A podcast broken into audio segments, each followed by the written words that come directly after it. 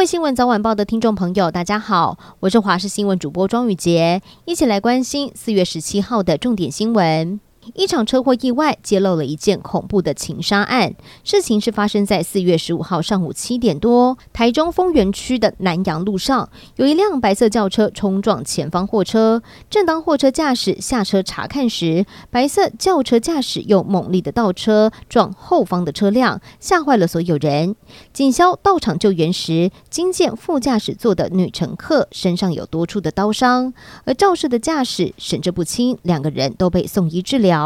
警方追查研判，两个人是有感情纠纷，女乘客被当街砍杀，掳上车，恐怖情杀因为这一场追撞的车祸而曝了光。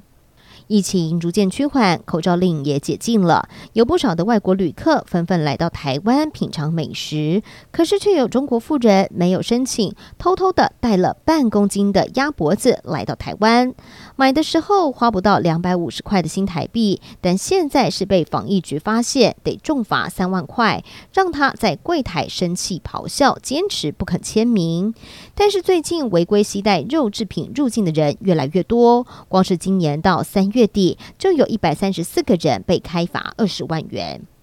继天使鸡排涨价一片一百元之后，派克鸡排也宣布了，今天开始鸡排腿排也要涨五块，现在一片八十五元，而这已经是他一年之内三度的调涨价格。网友大喊吃不消，业者则是口头回应说鸡肉两个月涨幅最快，根本负荷不了，而目前也是在缺鸡肉，有钱还不一定买得到。而另外受到食材的成本压力，还有基隆的知名饼店，他们也宣布从明天开始要调涨各个品项的幅度不一，大约是涨五块钱起跳。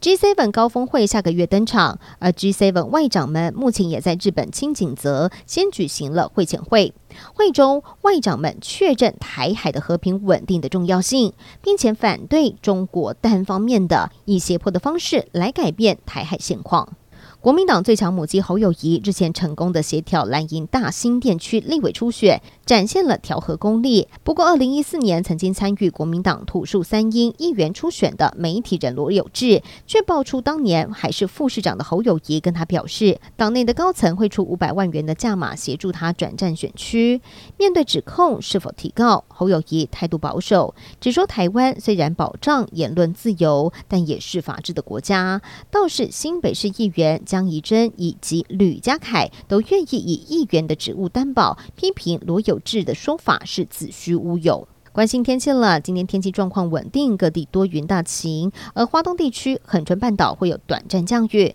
午后在中南部的山区云量也会变多，会出现零星的短暂雨。气温方面，白天各地高温三十到三十二度，南部近山区还有机会来到三十六度左右。外出一定要记得做好防晒，多补充水分了。